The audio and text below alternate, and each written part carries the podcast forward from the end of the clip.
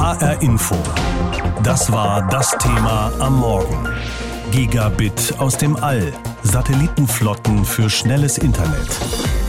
Zehntausende Satelliten im All. Tesla-Chef Elon Musk mischt da ganz groß mit, schickt viele Satelliten ins All, will in diesem Jahr noch die ersten Angebote freischalten. Konkurrenz bekommt er von Airbus, da baut man auch an einem neuen Satellitennetzwerk fürs globale Internet für alle. Problem dabei, drei, vier Satelliten reichen nicht, es müssen Tausende sein. Es wird eng im Weltraum und gefährlich, vor allem dann, wenn aus den Satelliten irgendwann mal Schrott wird. Dirk Wagner über die Kehrseite der Weltraumträume. Starlink Constellation Deploy confirmed.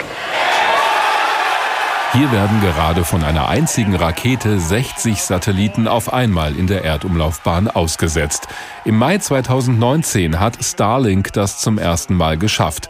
Für die Firma ein Grund zum Jubeln. Andere aber sehen das eher skeptisch, so wie Holger Krag. Er ist Leiter des Büros für Weltraumrückstände, besser bekannt als Weltraumschrott beim Europäischen Weltraumkontrollzentrum ESOC in Darmstadt. Also diese großen Konstellationen, die machen uns schon ein bisschen Sorgen, denn zum ersten Mal werden innerhalb von wenigen Jahren so viele Satelliten gestartet wie in der gesamten Geschichte der Raumfahrt davor. Und das sind immerhin 60 Jahre. Da werden Höhen Bahnhöhen angesteuert, die sehr, sehr, sehr, sehr empfindlich sind. Wenn man ein Raumfahrzeug dort verliert, dann bleibt es auf alle Ewigkeit dort oben. Würden wichtige Systeme bei so einem Satelliten ausfallen und man die Kontrolle über ihn verlieren, wäre er nur noch Weltraumschrott und eine Bedrohung für andere Raumfahrzeuge. Bei Geschwindigkeiten von rund 28.000 Kilometern pro Stunde in der Erdumlaufbahn wirkt so ein Satellit wie ein Geschoss. Ein Zusammenstoß würde tausende Trümmer entstehen lassen, die wiederum eine Gefahr darstellen. Die Starlink-Satelliten sind deshalb mit einer Art Müllabfuhr ausgerüstet. Ein elektrischer Antrieb soll sie am Ende ihrer Lebensdauer zu einem kontrollierten Absturz in die Erdatmosphäre steuern. An sich eine gute Idee, meint Holger Krag. Wenn das umgesetzt wird, selbst bei so einer großen Zahl von Satelliten, würde der Weltraum auch sauber bleiben.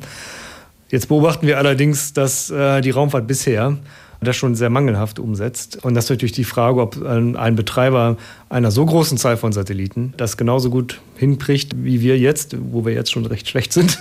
Das ist natürlich die Frage. Aber selbst wenn man alle Satelliten noch steuern kann, steigt das Kollisionsrisiko, sobald immer mehr auf einer bestimmten Umlaufbahn unterwegs sind. Und es gibt noch ein anderes Problem. Die Starlink-Satelliten sind jeweils in den Wochen nach dem Start besonders deutlich am Himmel zu sehen. Eine Kette aus Lichtpunkten, die über das Firmament rast. Das stört die Beobachtungen von Astronomen, wenn die Fotos machen möchten mit langen Belichtungszeiten. Die Satelliten tauchen dann als lange Striche auf den Bildern auf, sagt Rainer Kresken, Leiter der Starkenburg Sternwarte in Heppenheim. Da entwickelt sich ganz klar ein Problem, nämlich wenn dann noch mehrere tausend von diesen Satelliten gestartet werden, dann stellen die schon eine erhebliche Beeinträchtigung für die Beobachtung des Himmels dar. Also man wird dann kaum die Möglichkeit haben, eine Himmelsfotografie zu machen, ohne dass diese Strichspuren der Satelliten da drauf sind. Das alles macht deutlich, dass man bei großen Satellitenflotten mit den Betreibern reden muss, nicht nur mit Starlink. Die ESA ist deswegen schon mit dem Airbus-Konzern im Gespräch. Der möchte mit seiner OneWeb-Flotte ebenfalls Internet aus dem All anbieten. Doch unabhängig davon, um welche Anwendungen es auch geht, nach Meinung des Weltraumschrottfachmanns Holger Krag braucht es für diese neuen Aktivitäten im All auch einen neuen juristischen Rahmen. Hier auf der Erde. Jetzt ist die spannende Zeit. Jetzt ist die Zeit, wo die Aufbruchstimmung in der Weltraumfahrt kommt, wo die Zahl der Starts in den Himmel geht und wo die Weltraumgesetze überall geschrieben werden. Und jetzt müssen wir genau schauen und auch mithelfen, dass das so gestaltet wird, dass keine Schlupflöcher entstehen, faire Wettbewerbsbedingungen zwischen den Ländern herrschen und dabei auf die Sauberkeit im Weltraum geachtet wird. Fordert Weltraumschrottfachmann Holger Krag im Bericht von Dirk Wagner über die Probleme wenn nach und nach ganze Flotten von Satelliten in die Erdumlaufbahn geschossen werden. HR Info. Das war das Thema am Morgen. Gigabit aus dem All. Satellitenflotten für schnelles Internet. Tesla-Chef Elon Musk macht es vor mit seiner Firma Starlink, die in dieser Woche eine neue Rakete mit Satelliten ins All schießt. Mehr Unternehmen denn je treibt es dorthin. Airbus ist auch dabei. Ist das Luxus oder geht's nicht anders? Fragen dazu an Peter M. Schneider, Autor des Buches Goldrausch im All. Mit ihm habe ich vor der Sendung gesprochen. Braucht man sowas überhaupt oder geht's nicht auch eine Nummer kleiner auf der Erde? Der Bedarf an Internetkonnektivität wird in den kommenden Jahren nochmal erheblich zunehmen. Er wird sich wahrscheinlich bis 23 fast verdoppeln. Und hinzu kommt ja auch das Internet der Dinge. Das heißt, viele Haushalte und ihre Geräte werden ans Internet angeschlossen werden. Die Industrie wird ihre Anlagen voraussichtlich übers Internet steuern. Und da reicht vermutlich die Glasfaser oder ähm, Sendemasten, die reichen nicht mehr aus, um diesen Bedarf zu decken. Und dann kommen natürlich nochmal Gegenden hinzu, die weit abgelegen sind von den herkömmlichen Systemen und da können die Satelliten dann problemlos ihr Internetsignal hinsenden. Heißt das, der Weltraum wird jetzt zum neuen Wirtschaftsraum, in dem sich Superreiche austoben können? Ja, der Weltraum wird zu einem neuen Wirtschaftsraum, mehr jedenfalls, als es in den 80er oder 90er Jahren der Fall war. Das hat nicht notwendigerweise was jetzt mit Milliardären zu tun, da sind auch ganz normale Unternehmer oder Jungunternehmer dabei. Also da gibt es eine ganze Palette von digitalen Geschäftsmodellen und das ist im Grunde genommen eine Satellitenrevolution und diese Satelliten müssen in den Weltraum geschossen werden.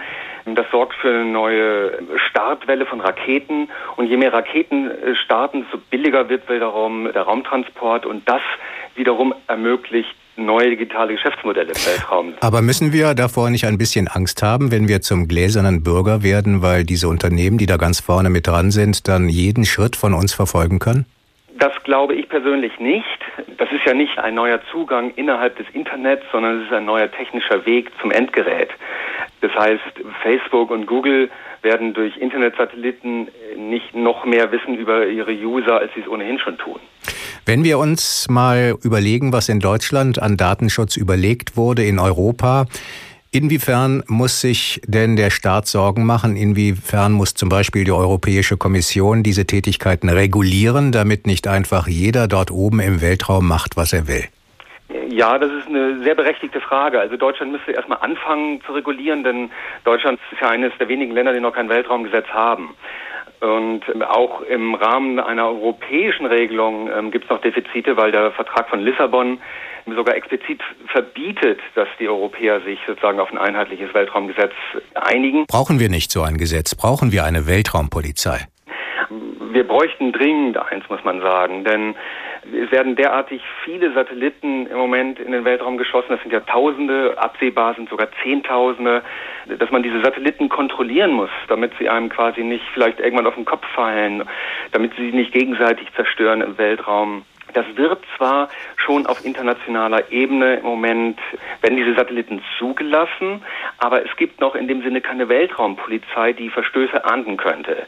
Und das ist auch nicht absehbar, weil die USA sind so mächtig, dass es keine übergeordnete Institution geben wird in absehbarer Zeit, die das handeln könnte.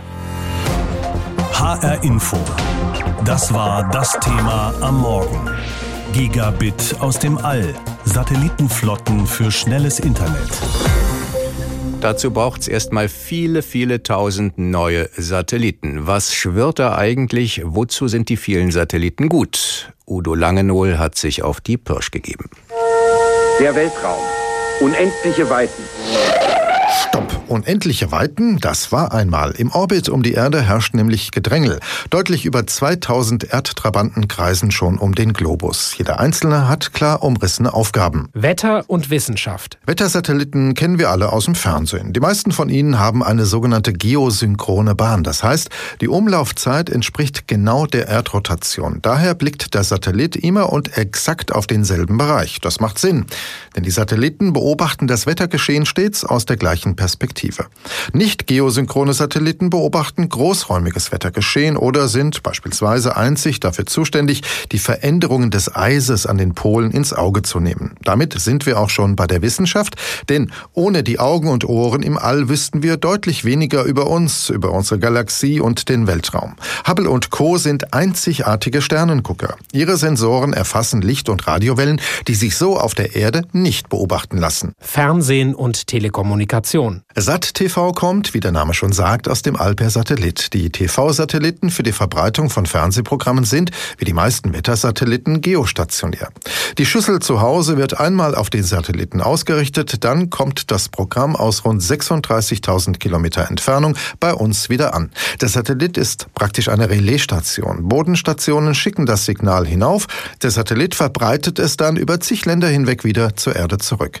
Neben der Verbreitung von Fernsehen haben die Satelliten aber in der Regel noch jede Menge anderer Aufgaben. Telefongespräche werden darüber abgewickelt, Internetzugänge sind möglich. GPS. Das Global Positioning System ist zum Oberbegriff für Satellitennavigation geworden. Neben dem US-amerikanischen GPS gibt es noch das europäische Galileo-System, das russische GLONASS oder das chinesische Beidou.